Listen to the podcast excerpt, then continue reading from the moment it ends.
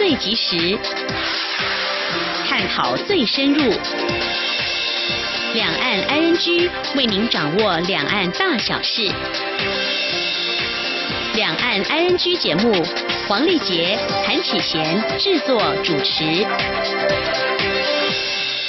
各位听众您好，我是韩启贤，我是黄丽杰。今天是二零一八年七月四号星期三，欢迎收听每周一到周五播出的两岸安居节目，一起掌握两岸最近的新闻焦点，还有交流互动。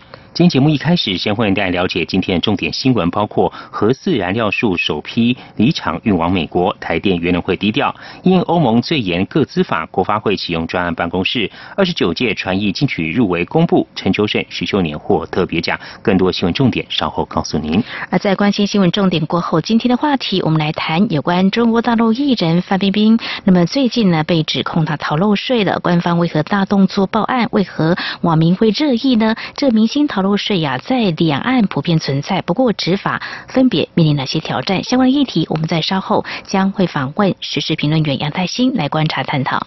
至于在节目第三单元万象 ING 中，我们今天来关心哦，香港有一辆轿车在菜市场旁的街道上乱停车，结果车顶和车的周围被堆满了装菜的箱子。台湾有网友呢，在这一间大卖场停车场发现有一辆轿车四周堆满了手推车，原来这辆车是停在推车停放区。另外还有位车主把车停在路中间，假装车辆抛锚，其实是跑路旁商店购物。详细情形稍后告诉您。好，我们接下来先来关心今天的重点新闻。轻松掌握的新闻 ING。为迈向非核家园，台湾确定告别第四座核能发电厂。有媒体拍摄到核四厂首批燃料数今天四号凌晨运离厂区，再运到码头，将送往美国。不过，台电原能会受访时低调回应，强调不管在国内外运送核燃料都被列为极机密，包括日期、运送方式等所有细节都必须保密。如果有违反，美国和国际原子能总署将会透过外交途径关切，所以无法证实。请听记者陈林信。的报道。对于四号凌晨将核四厂燃料数运离厂区的行动，包括台电和原能会都不愿意证实。原能会放射性物料管理局局长刘文忠受访表示，核子燃料是国际保防物质，需防止恐怖分子干扰。根据国际原子能总署核子保安的规定，核子燃料运送的路线、方式和日期都必须以保密的方式为之。如果违反，不仅国际会透过外交途径关切，依照国内。内国家机密保护法的规定，泄密者也恐遭处七年以下有期徒刑，刺探者则可能被处五年以下有期徒刑。刘文忠说。假如说有一些恐怖分子和恐怖组织有兴趣的话，他引起他的兴趣啊，他可能就会采取一些不利的行动。其实国外一些其他西方国家是非常非常 care 这种这种的一个保安的一个事情的。台电也一样低调回应媒体询问。台电发言人徐兆华表示，飞核家园在电业法已是法定要求，核四不启动、不运转是依照法令办理。为了让资产能够取得最大价值，也减少维护保管的费用，台电认为将燃料数外运，取得它该有的价值是最好的方法。台电发言人徐兆华说：“然后运到去以后，那我们也会寻找国外的买家。”来创造这个资产的最大价值。那如果这个这些燃料数如果没有运出的话，那在台在台湾台电公司一年还要花一点四亿元的保管费用。台电也表示，核四燃料数共有一千七百四十四束，规划未来三年分八批陆续运抵美国，预计在二零二零年底全数运出。中央广播电台记者陈林信鸿报道。对于台电今天将核四第一批燃料棒运回美国，前总统马英九表示这是错误的决定，因为未来如果发生问题，还是需要核四。不过这样做呢，会导致核核四重启变得非常困难。他并且指出，连美国商会都请求台湾留下一部核能机组，以备不时之需。政府不应该再装糊涂。今天记者刘品熙的采访报道。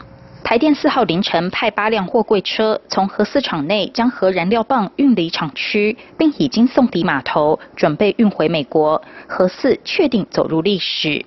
日前主张重启核四的前总统马英九四号上午出席活动并受访时，批评这是错误的决定。他说：“呃，我觉得这是一个错误的决定，因为这样的话使得合适啊，不要再重启就非常困难。而当真正发生问题的时候，还是需要它。”马英九说，美国商会日前发表台湾白皮书，特别请求政府要提供足够的电，留下一部核能机组，以备不时之需。连外国人都看出来这个需要，我们不应该再装糊涂。香广记者刘品熙在台北的采访报道。在中国和美国之间的贸易紧张不断恶化之际，路透社今天四号引述中国消息人士的话透露，中国扬言要对价值三百四十亿美元的美国商品课征关税的措施将从七月六号生效。美国贸易代表署在六月间表示，美国要对中国价值五百亿美元的商品实施惩罚性关税措施，其中将从七月六号起，先对价值三百四十亿美元的八百一十八项中国进口商品课征百分之二十五的关税，之后。后还会再对两百八十四项商品采取关税行动。北京方面已经誓言要在同一天展开报复行动。不过由于时差的关系，北京得以率先对美国商品课征关税。不愿意透露姓名的消息人士指出，中国的措施是平等的，而平等的意思是，如果美国在七月六号开始课征关税，我们就在七月六号开始。而中国海关总署和商务部都没有就这件事发表评论或对媒体询问做出答复。根据中国国营福建晋华集体建筑公司今天发出了声明，中国福州中级人民法院已经裁定，美国半导体公司美光必须立即立即停止在中国销售多种产品。晋华在台湾的合作厂商晶圆代工厂联华电子也同时发出类似的声明，指出。法院已经对美光二十六种产品发出初步禁制令，包括驱动器、记忆棒以及晶片。联电在今年一月向中国人民法院对美光提起侵权诉讼，要求禁止美光销售多种产品。美光是世界第四大半导体供应商，仅次于南韩的三星、SK 海力士以及美国晶片大厂英特尔。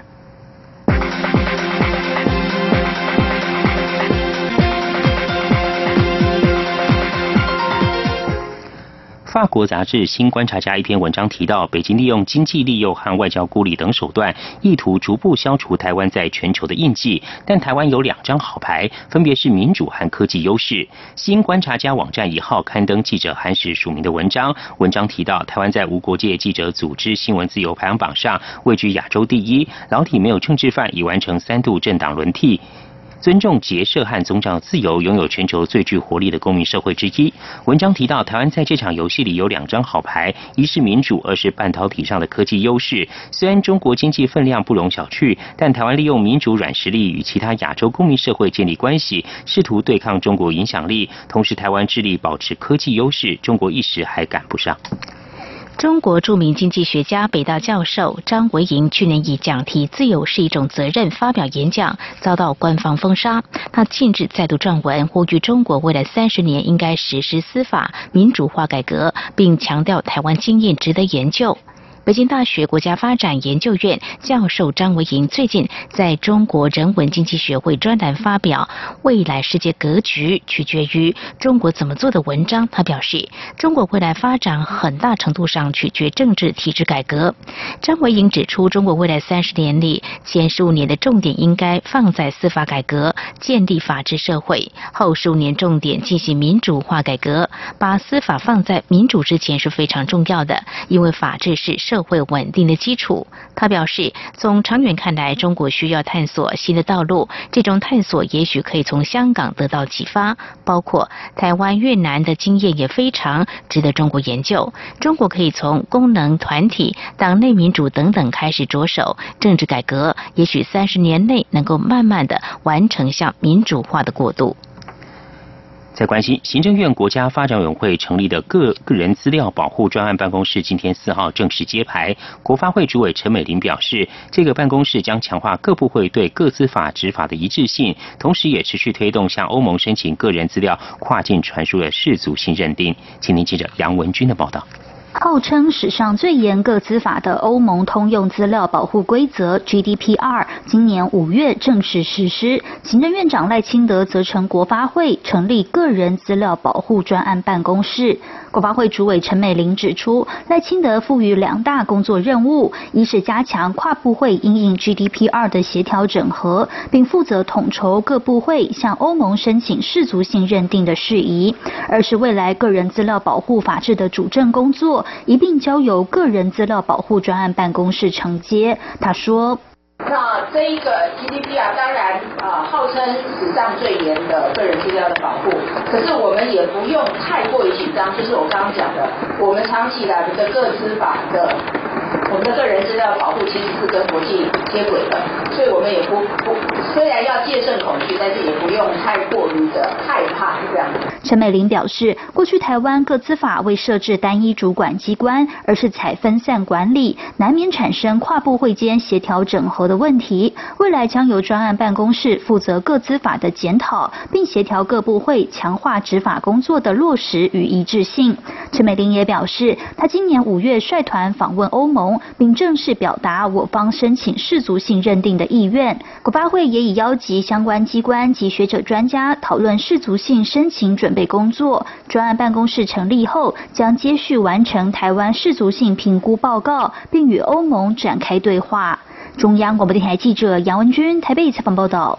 有媒体报道指出，近日发生多起重大刑案，因为担心影响年底的选情，法部长邱泰三曾经被召见入总统府商讨是否应该执行死刑，初步不排除在下半年十一月之前执行枪决，稳定社会也就选情。对此，总统府在今天表示。该报道是在未经查证之下凭空杜撰，总统召见法务部长讨论死刑执行等不实内容。总统府指出，蔡英文总统从未召集类似的会议，也没有就此和法务部长邱泰三会商。为了避免错假讯息误导舆论，总统府特此澄清，并要求该媒体立即撤除这则不敢具名的杜撰讯息。法部随后也发出了声明，表示。蔡总统从未邀集邱泰三入府讨论执行死刑的问题，该媒体报道严重错误，跟事实不符，特予澄清。继香蕉后，凤梨也传出产地价格崩盘。对此，兼任民进党主席的蔡英文总统今天四号在民进党中常会上特别关切农产品盘整机制，并要求农委会应紧速盘整市场预期效果的水果，缜密执行市场预警系统。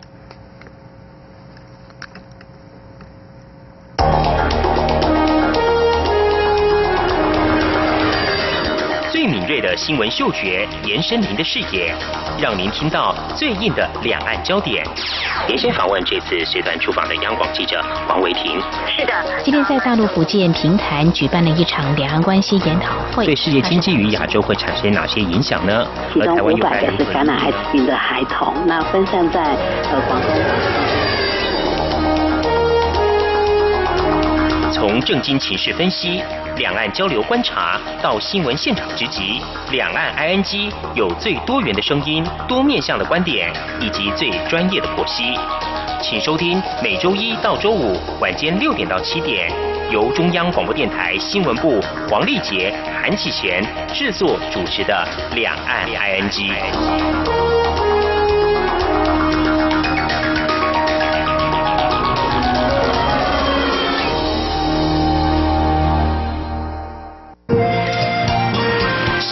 阳光，翅膀打开了世界之窗；是阳光翅膀，环绕着地球飞翔。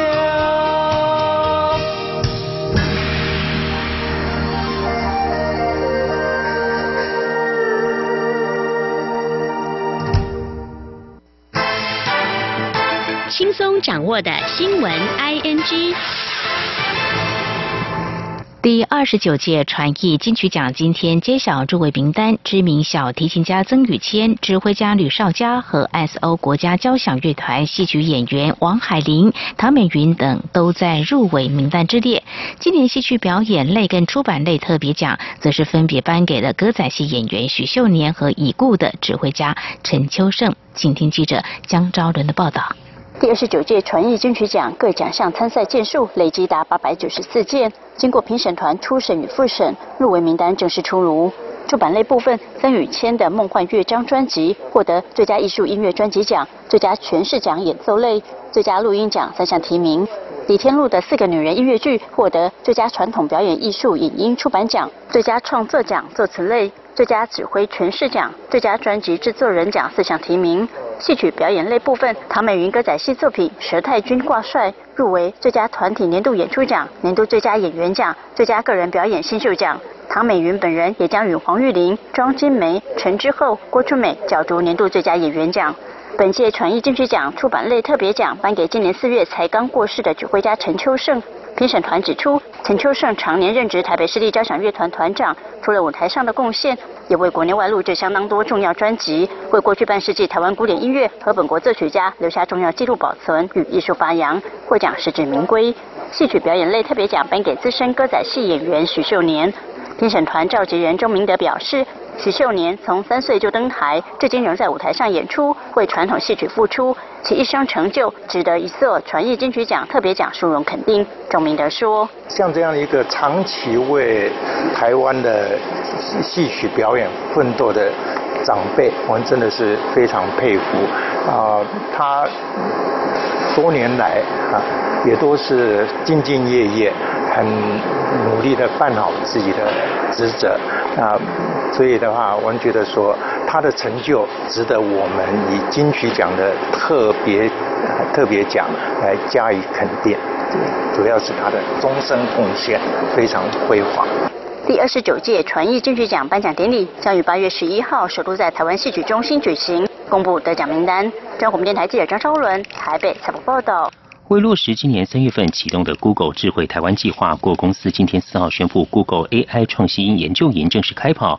Google 董事总经理简立峰受访时指出，目前在台湾的招聘及培育人才计划已超乎预期。他也以自身经验为例，强调台湾工程师都有超过全球工程师的水准，只是台湾人不知道自己有多优秀。请听记者郑祥云、杨文军的采访报道。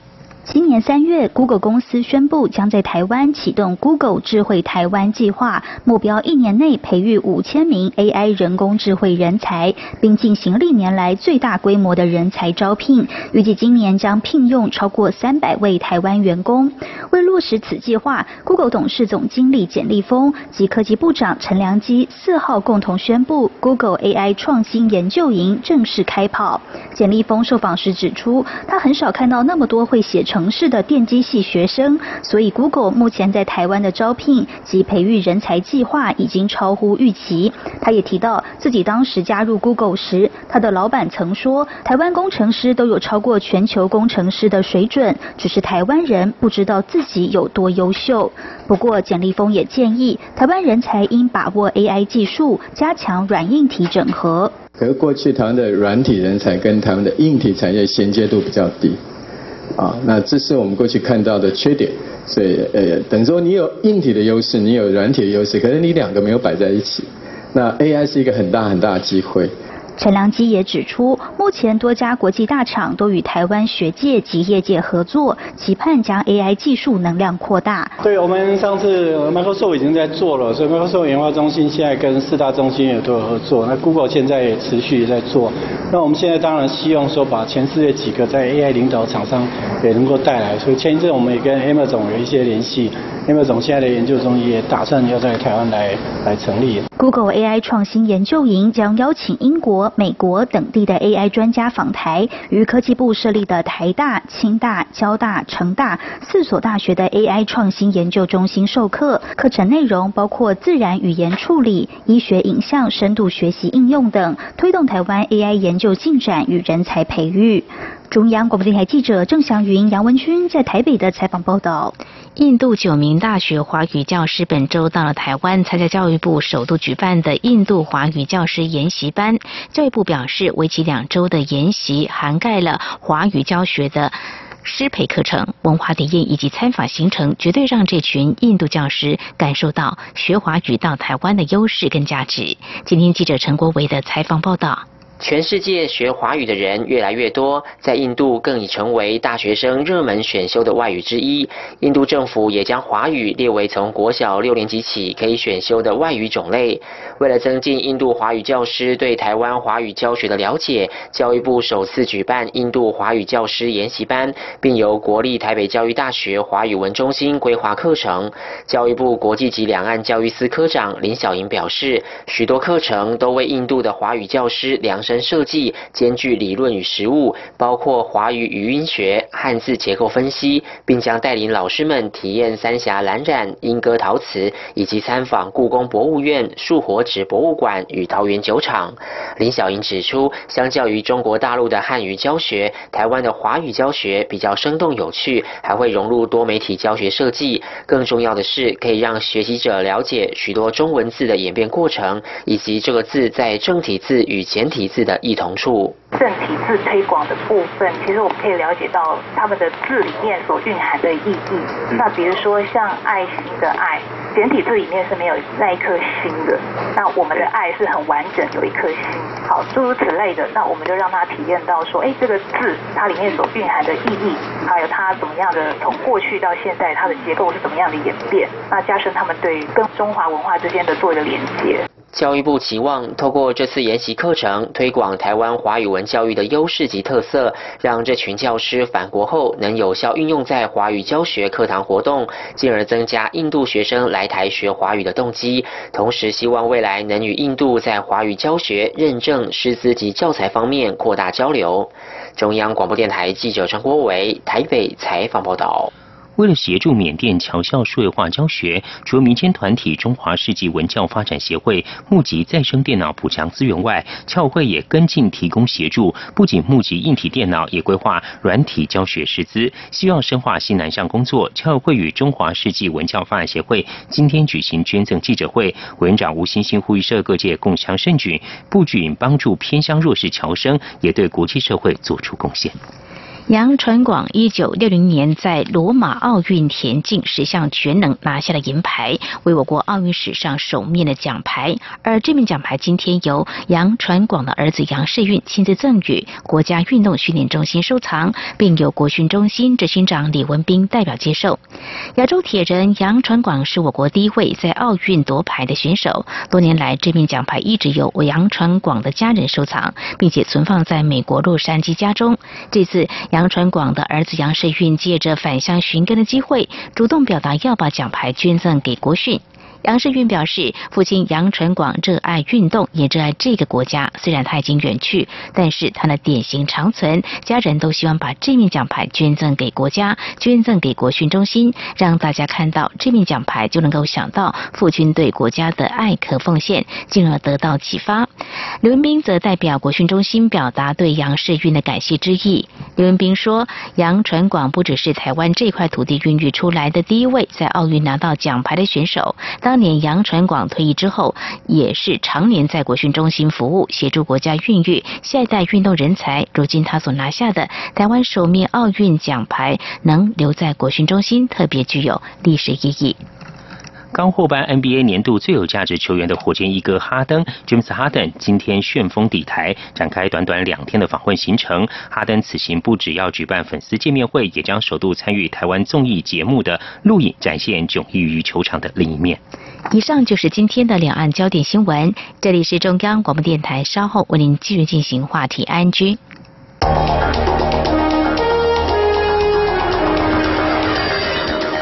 锐的新闻嗅觉，延伸您的视野，让您听到最硬的两岸焦点。连线访问这次随团出访的央广记者黄维婷。是的，今天在大陆福建平潭举办了一场两岸关系研讨会。对世界经济与亚洲会产生哪些影响呢？其中五百个是感染艾滋病的孩童，那分散在呃广东。从正经情势分析。两岸交流观察到新闻现场直击，两岸 ING 有最多元的声音、多面向的观点以及最专业的剖析，请收听每周一到周五晚间六点到七点，由中央广播电台新闻部黄丽杰、韩启贤制作主持的《两岸 ING》。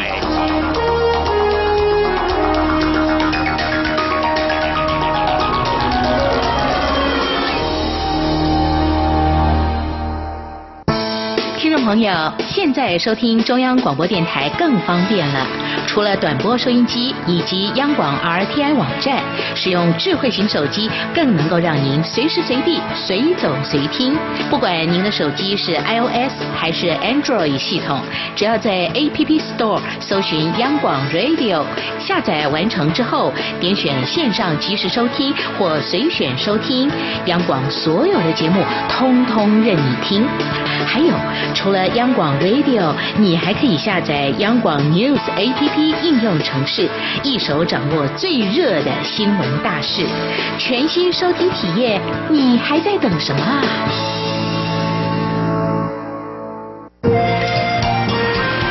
阳光，翅膀打开了世界之窗；是阳光，翅膀环绕着地球飞翔。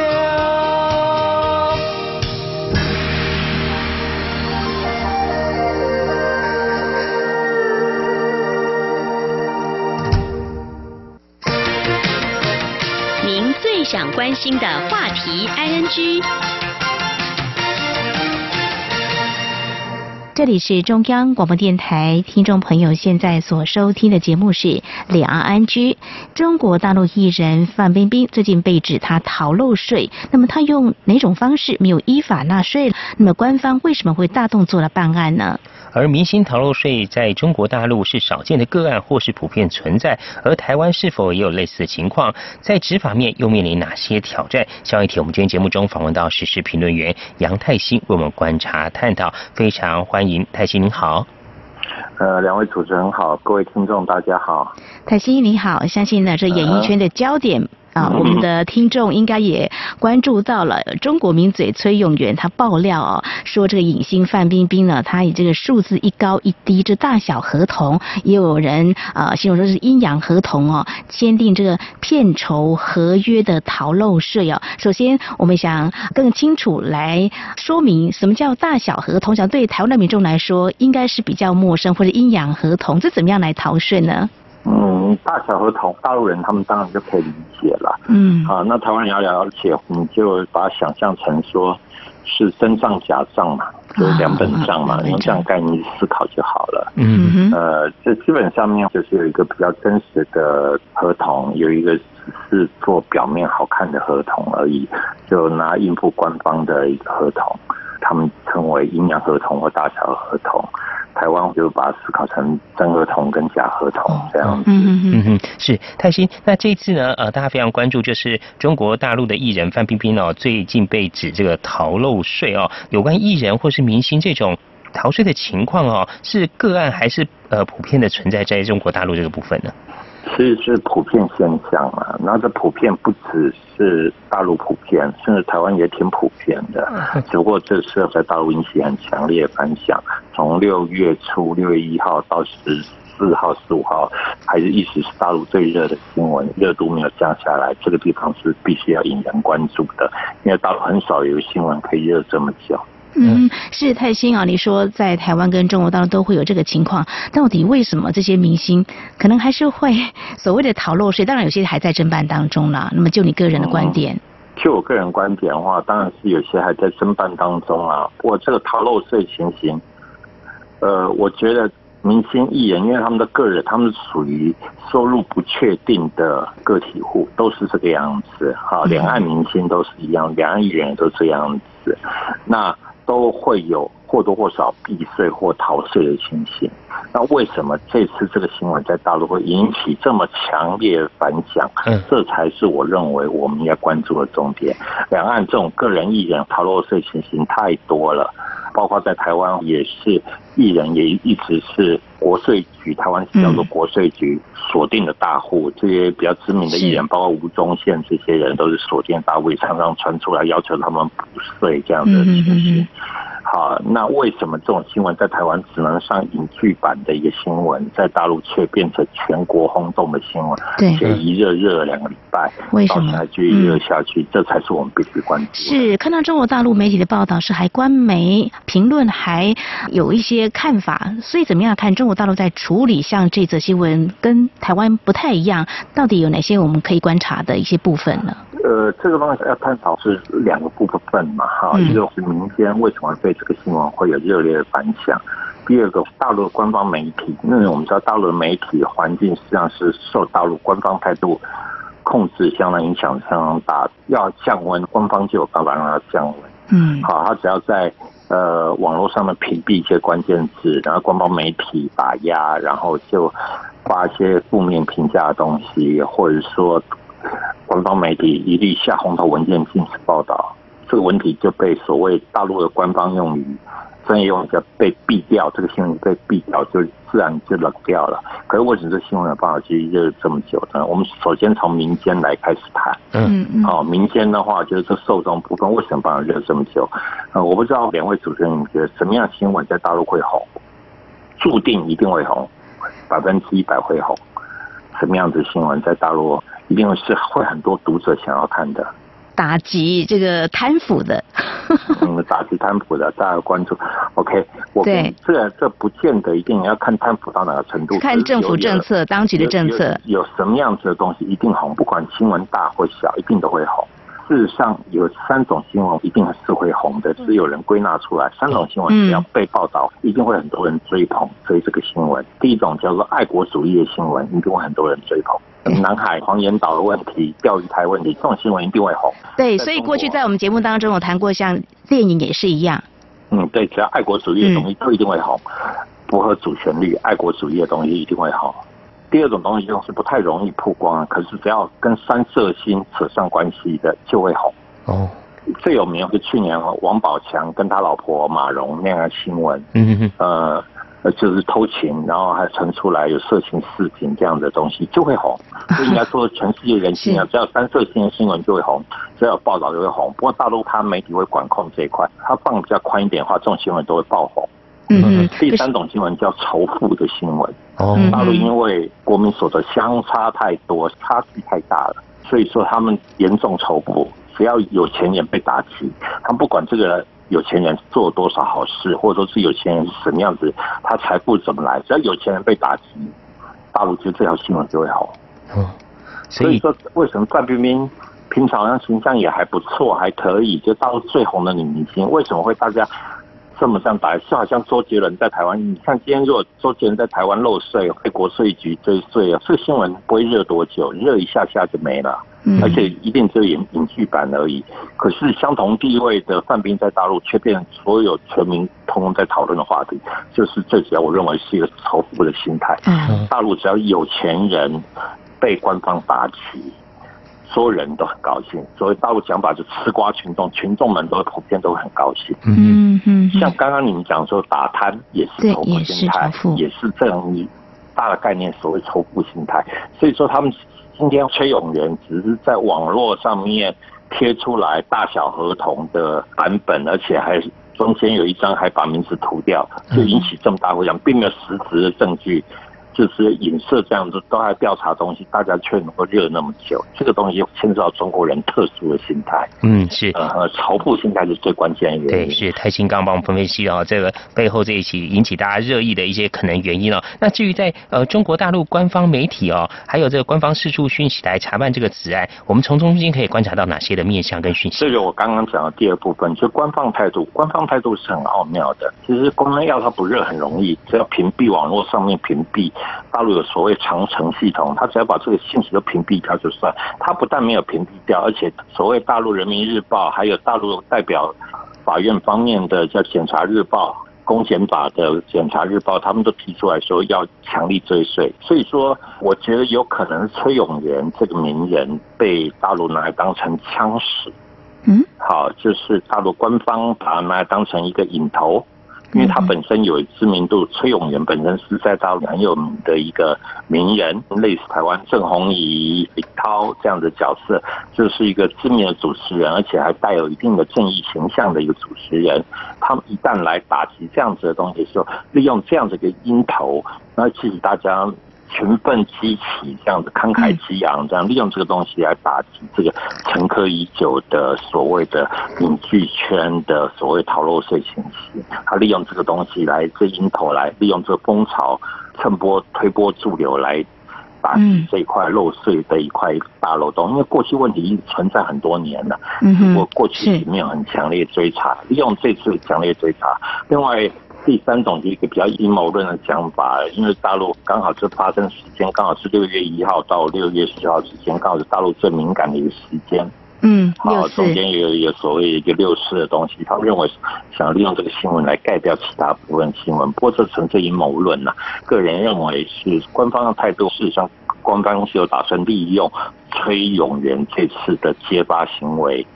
嗯，好，来趁机会来整顿一下大陆演艺圈的乱象。啊，这个东西不肯纳税的乱象，因为他们的确发展出了很多大量逃税的手法。我们待会可以再仔细可以聊一聊。好，非常谢谢时事评论员杨泰新带给我们在今天特别关注有关中国大陆艺人范冰冰最近被指她逃漏税了哦。那么为什么中国大陆官方大动作办案，而且官方的媒体那么还一定程度的打击呢？可能会整顿娱乐圈，到底这娱乐圈逃漏税的情况有多严重？那么显露出。哪些行为呢？我们在稍后再请泰兴为我们做进一步的解析。我们节目稍后回来。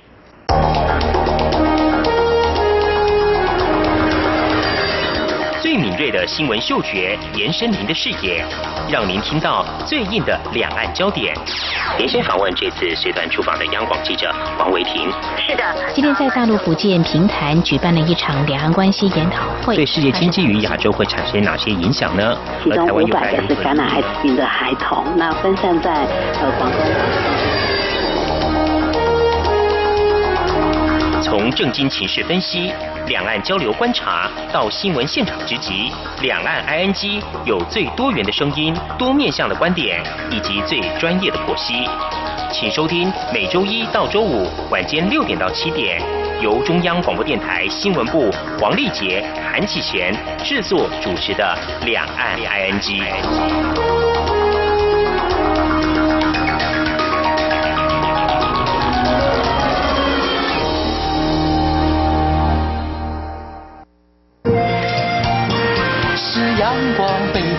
开了世界之窗，是阳光翅膀，环绕着地球飞翔。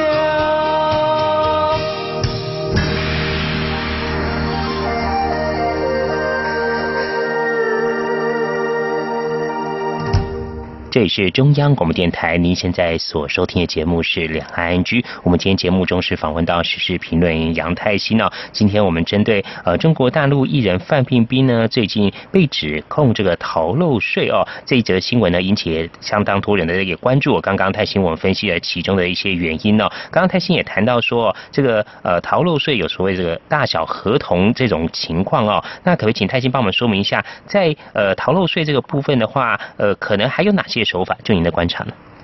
逃漏税合法叫避税啊，那有种会设地带的话才叫逃漏税。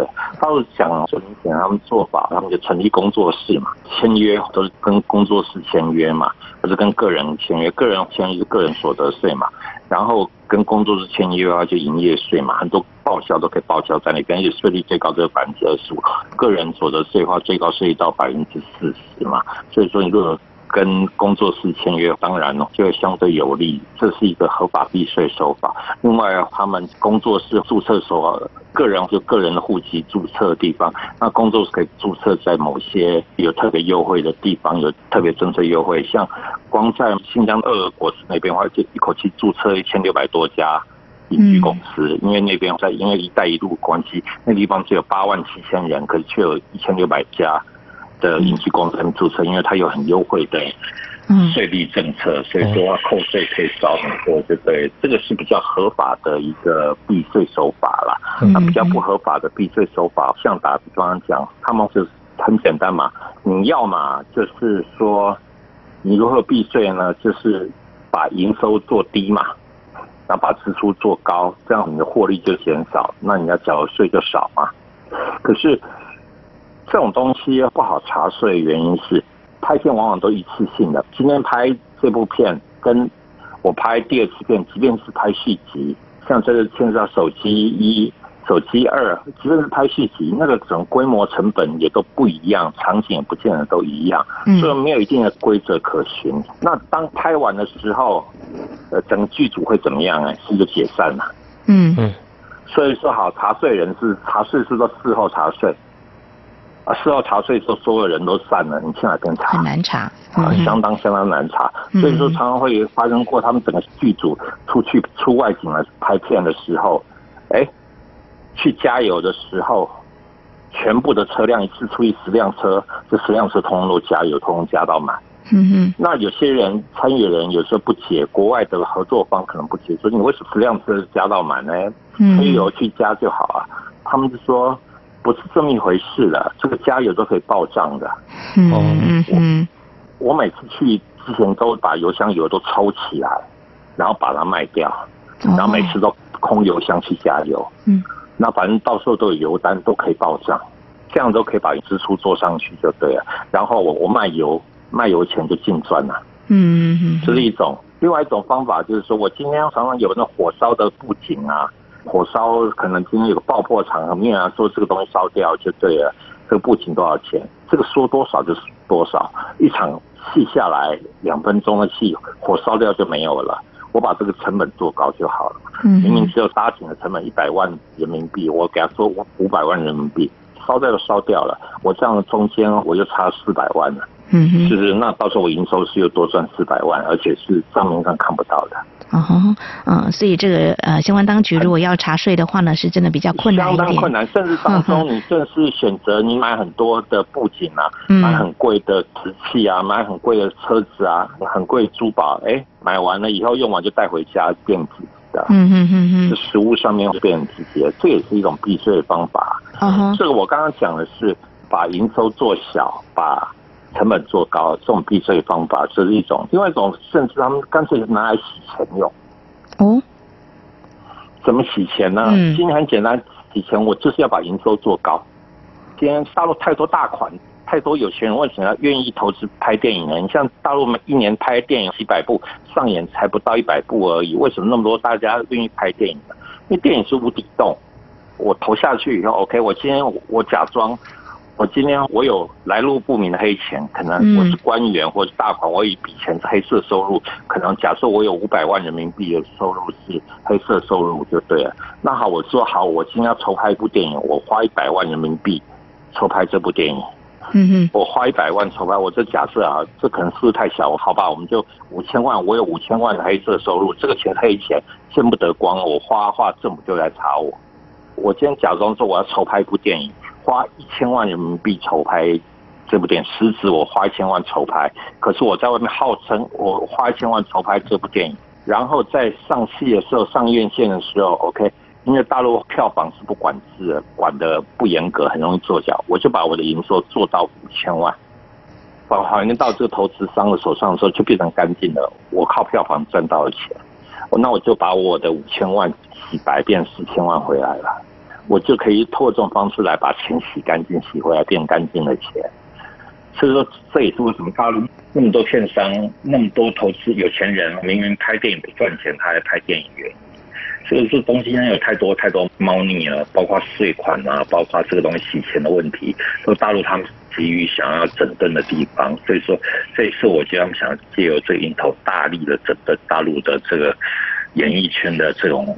正常现象哦，是有点杀鸡儆猴了哦。其实我们看一下中国大陆对于这个逃漏税相关的罚则，轻呢是罚款，比较严重的话还会有牢狱之灾，甚至会判处死刑的哦。所以这有关范冰冰被指她逃漏税后续的发展哦，是值得我们进一步来做一些关注的哦。所以呢，一般呃，您观察就是中国大陆执法单位在处理像这种明星逃漏税，他们大致上做法是怎么样呢？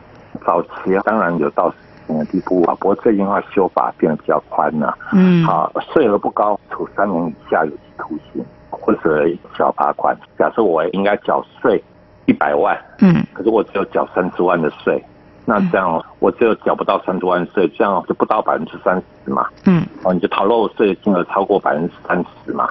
这样情况之前可能会处三年到七年的有期徒刑。目前死刑是不太会有，不过大部分它的额度还是相当高的。那目前处刑最有名例子哦，就是大陆的知名女明星，就是刘晓庆。嗯、另外一个就是他歌手毛阿敏，这两个是最有名的例子。其他俄罗斯法庭就表示也没有比较重大案例出来，所以说这如果范冰冰真被逮出来了，将是一个。怎么讲呢？他们说影剧圈的大震动啊，因为连范冰冰，大陆所有钱人都有事，其他人都各个人人自危啦。嗯，所以说这个东西的话，可能是一个风雨前的一个小地震，大家再过来会不会大地震？大家都拭目以待，这个也很值得我们关注。嗯，未来发展我们持续来关注。那接着请泰兴来比较一下，那在于台湾呢？呃，台湾在这个查税这个部分的话，呃，又有哪些的刑罚？然后呃，怎么样的一个处理的态度呢？台湾税基本上都只有罚钱而已，好，然后被逮到就是罚税款的几倍，好，就是用用倍数来罚了。那一般台湾基本上因为这个要查税真的不容易，所以说台湾基本上是看着报纸办案。今天台湾的艺人有个矛盾的现象，台湾的艺人呢，一方面又要把自己身价去抬高，所以说可能会说，哎呀，我拍了一片赚多少钱？可一方面到报税之后，他又想把。把那个收入压低，所以这个矛盾心态中间会取得一个平衡就对了。那台湾的国税局大部分都看了报纸档案，当他们宣称说：“哎呦，最近又接了一个什么秀，赚了多少钱？”连国税。就会盯上你去查税了，这样子通常都用这种方式去查。可是我觉得漏税比例也是蛮高的，基本上这种不固定收入要查税是相对困难的。那台湾为什么没有像大陆闹成这么大？就是台湾的仇富心理，因为台湾收入相对还是平均的，所以台湾这种仇富心理相对没有那么强烈，所以说这问题不太大。嗯哼，所以如果说呢，媒体有报道有某个艺人呢逃漏税，我们就是继续观察这个执法单位怎么样来查他逃漏税了。不过就是像泰西你所提到的啊，两岸是不太一样的，在台湾没有这个仇富心态，但是中国大陆这一次呢，对于这个中国大陆艺人范冰冰啊被指他逃漏税呢，那么相当的关注。那么中国大陆官方也是大动作的办案呢，可能会有一些指标性的显示讯息哦，当然也值得我们后续来做一些观察。好，我们在今天非常感谢时事评论员杨泰兴您的解析，谢谢您，谢谢，谢谢泰兴，谢谢两位主持人，谢谢各位听众。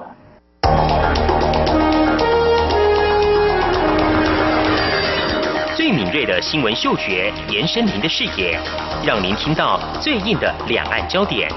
连线访问这次随团出访的央广记者黄维婷。是的，今天在大陆福建平潭举办了一场两岸关系研讨会。对世界经济与亚洲会产生哪些影响呢？其中五百个是感染艾滋病的孩童，那分散在呃广东。从政经情势分析。两岸交流观察到新闻现场直击，两岸 ING 有最多元的声音、多面向的观点以及最专业的剖析，请收听每周一到周五晚间六点到七点，由中央广播电台新闻部黄丽杰、韩启贤制作主持的《两岸 ING》。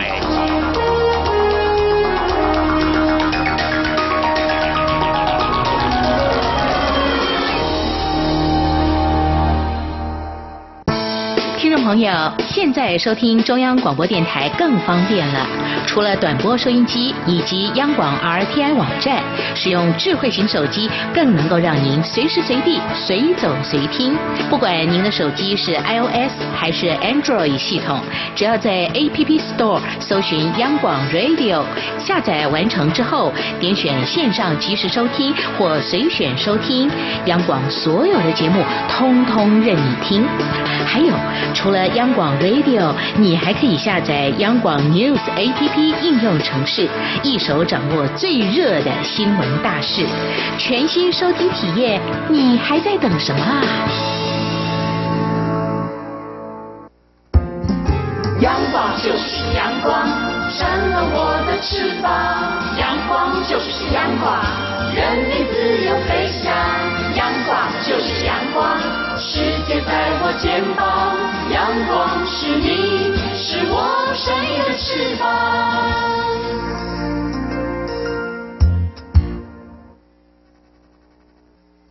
挺新鲜的，最火的万象 ING。这里是中央广播电台，您现在所收听的节目是两岸居到了万象 ING 单元，丽姐，嗯，现在市区交通非常的繁忙。停车位常常是一问难求，没错。有时候开车要找停车位啊，就算有时候有停车场也没有位置，那在路上找个路边停车位更是难找啊。嗯有时候绕了一二十分钟都还是没有位置。所以有一些餐厅原本要进去吃，到后来都没那个心情，干脆回家吧。对，或者坐电车去。好，我们看到一则新闻是在香港有一辆高级名贵的轿车啊，嗯，停在街道上，结果就有网友看到说。他这个车上被摆了大约十箱的货物，哦，然后它的引擎盖的呃，就是车前面挡风玻璃前这一块引擎盖板上面有很多这种水滴啊，还有嗯菜叶被撒在上面。哦，两种情况，一个是被报复，另外一个是说高级的货车吗？原本轿车 对这个功能，他想把它转成货车吗？哎这个网友就绕到后面去看，发现它旁边还有两个红色的警示三角锥，嗯还有后面呢就是有一地的菜叶的箱子，三方夹击，根本无路可逃。看来是被报复，人家看的不开心。原来这个地方是没办法停车啊，啊这个地方是一个市场，嗯。没有停车，但是这台高级的名贵轿车还是把车停在这边，嗯。结果就被摆上菜叶啊，还有纸箱等等之类的。嗯，另外我们看到在台湾的新竹有个大卖场，嗯，卖场可能那天人很多，停车位也没有，就有车主居然把车停在我们去卖场买东西或者大型的手推车，对，嗯。他就把车停在放手推车的地方。哇，他想说我很快就回来吗？否则即使还是有风险的呢。那如果说卖场工作人员把手推车空的要推回来，要放就没地方放啦。对后来这名网友他买好东西下来的时候，就看到那个车子还停在那个地方，嗯嗯但周围被围满了手推车。哈，所以他很难出得来对哦。除非他把这很多的手推车全部推开，不然真的是很难出来哦。嗯另外，在台湾的新北市，有网友开货车回到公司的时候，发现他们公司的门口，平常他停车的地方停了一辆轿车。哦，轿车呢事先没打招呼，车上也没有留电话，说什么暂停一下。嗯嗯就他嗯根本就没办法把车开进他的公司里面去。嗯他那边等了很久，嗯最后他决定车子就停直的。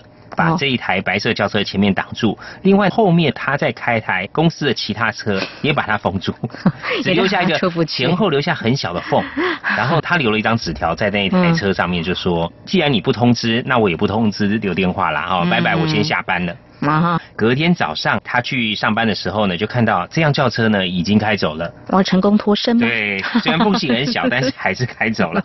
嗯好，另外还有一个状况哦，真的是蛮夸张的哦。嗯也是在台湾的新北市，有民众到菜市场的时候，看到有一辆车啊，把引擎盖打开了，嗯停在路中间。嗯，哎，他想说是车子坏了吗？对呀，一般看起来引擎盖都打开了，可能是有问题。那车子在路上故障抛锚也没有办法啦哦。那对虽然那边是市场，人很多，大家也绕了。嗯就过一会儿，他越看越不对。嗯就发现这个车主啊，嗯并没有在引擎盖旁边去嗯看那个车子到底哪问题，或打电话叫哦修车公司，就要跑到旁边的店里头啊去买东西。所以是伪装抛锚，啊然后目的就是要去购物。没错啊，他就是说要去跟警方检举哦，就嗯哎交警来的时候，这车已经开走了。来不及了哦哦，不过他觉得说也不能这样子啊，这个地方是市场，而且是双黄线，真的是很不可取哦。哎，这个违规的话应该要开罚，应该罚的会有一点感觉吧？这个会有罚款的，一千两百块钱，嗯新台币。另外也是网友上传哦，他日前看到有个地方有辆车子开到了路口，嗯然后他居然停斜的，停斜的是刚好那边有个空间。他就跑下去跟他讲说，哎，你让一下，后面的车子要进来，这个对这样子。嗯结果这个车主呢很凶，那不愿让，结果他去把前面就路旁的那个嗯原本停摩托车的地方的摩托车给拉出来，嗯然后自己把轿车开到人家停摩托车那个格子里面去。哦，就是我要停我的四轮的轿车，但是就把这个机车呢给移到其他位置。对，哦然后这样还会害这些机车车主吃上罚单。没有错哎。哎，种种这些很夸张的举动。那不过遇到这些状况的时候，因为现在啊，大家智慧型手机都人手一只嘛，那还有很多的驾驶他们在车上会装的行车记录器。嗯，那行车记录器拍的影片也可以截图。嗯，所以现在就有很多的检举达人啦。哇，根据新北市警方统计哦，在去年民众用网络或手机来检举交通违规的案件是七十三万件，再创下纪录哦。用打电话来报案说违规的只有十五万件啊，哦所以将近快五倍了。哇！然后这开出罚单为新北市政府的市库市府的收入增加大约一点七亿元啊。嗯嗯，检举达人就在你旁边。对我们谈到这几个新闻事件，我觉得有个问题必须正视，就是说很多地方购物，像特别是假日的时候，去菜市场的确是没有停车位。这个时候，像我们家的经验就是这样，一个人开车，一个人去买。东西啦，一定要这样，车子是移动，或是你就停在这个停车位啦。那那的确是没办法了。我想不光是在台湾，在中国大陆，在香港，应该也是都是类似的情况啦。嗯嗯，最重要是不要自己贪图一时方便，造成别人的不便哦。嗯。另外，我们看到在中国大陆湖北有一个城市呢，他们新修好了人行道，而且人行道他们也怕说有的车子啊骑上人行道，嗯，他们就设有这个隔离桩。哦，隔离桩。哎，结果盖好之后呢，隔天。就民众发现这隔离桩啊被破坏了啊破破坏哦，就有车子开上这个新盖好的人行道上停了啊，他就赶快去检举啊。那根据相关的法则呢，也是要处以罚款，如果情节严重，甚至还有这个拘留啊。哦，他想 用这种方式让自己的车有得停，有点异想天开。对啊，这破坏这种公共事务啊。嗯。刚刚我们讲了，有很多人哦用了一些方法哦，希望能够停车，其实都不合法的哦。那还有一种啊，就是人去占这个位置。根据台湾的交通规则规定，如果说你用人去占位置的话哦，就要罚到这三百块钱的罚款。嗯。另外还有民众用机车停在这个汽车格内去占车位。哦。这种的话可以处以这个六百元以上一千两百元以下罚款。另外从今年的七月一号开始，就是本月份开始，对于一些违停罚款提高。比如像是汽机车呢，在这个公车招呼站十公尺内违规停车啊，嗯，有时候贪图一时方便接送人啊，或者怎么样，就停在公车招呼站的前后，造成这公车也不好停，更多人上下车不便，罚则也是提高。另外，刚我们谈到说有人车子假装故障哈，对，如果是真的故障的话，在高速公路上停放路肩的时间呢，从两小时缩短为一小时哦，等等之类，是希望说让交通更为顺畅，让大家行得更为方便。所以停车的确是。还蛮困扰的，不过大家还是要遵守交通规则啦。如果你真的知道说你要去这个地方购物，的确停车不太方便，就应该想好我应该用什么样的方式最方便自己，那么也不会受罚，这样才是开心的一件事情。那节目尾声跟听众朋友说明一下，就是我们两岸居正举办一个听两岸居谈话题，好礼藏在节目里的活动。那我们是从七月二号开始起跑，那这个活动会进行四周，每一周呢，我们都会有一个时事题，听众朋友写下这个时事题的答案，加上通关密语就可以参加活动，参加抽奖了。对，通关密语就是呢，在我们这个礼拜这周啊，我们在话题 ING，我们探讨什么样的议题，写下来。对，那时事。具体是什么呢？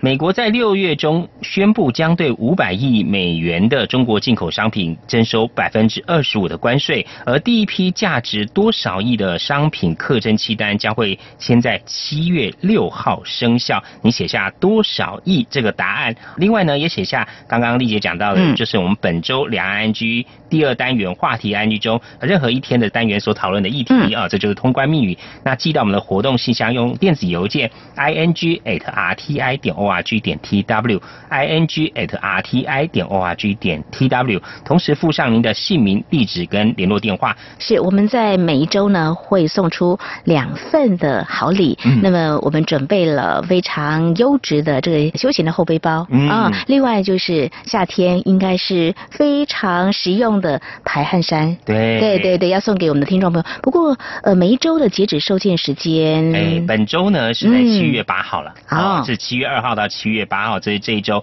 那第一周题目就是刚刚讲的，我再重复一次啊。美国在六月中宣布将对五百亿美元的中国进口商品征收百分之二十五的关税，而第一批价值多少亿的商品课征清单将会在七月六号生效。是这个听节目呢，送出好礼，听众朋友千万不要错过这么好的礼物，要送给我们的听众朋友哦。欢迎听众朋友踊跃参加。好，节目尾声再和听众朋友们呼吁一下，如果说听众朋友们对我们节目任何建议看法，非常欢迎利用以下管道来告诉我们。第一个就是刚刚参加活动的信箱哦，电子邮件信箱 i n g at r t i 点 o r g 点 t w，同时呢，也可以利用 Q Q 信箱一四七四七一七四零零 at q q 打卡。另外，听众朋友你也可以写传统信件哦，我们的。地址是台湾台北市北安路五十五号两岸安居节目收就可以喽。另外也非常欢迎听众朋友加入我们两岸居脸书粉丝团，在脸书的搜寻栏位上打上我们节目名称两岸居来搜寻，就可以连接到我们的页面。不论是对节目的建议看法或收听感想，或者是想要参加活动，就是寄到我们的 i n g at r t i 点 o r g 点 t w 这个信箱都可以啦。好，这是今天节目，非常感谢听众朋友您的收听，祝福您，我们下次同时间空中再会，拜拜。Thank you.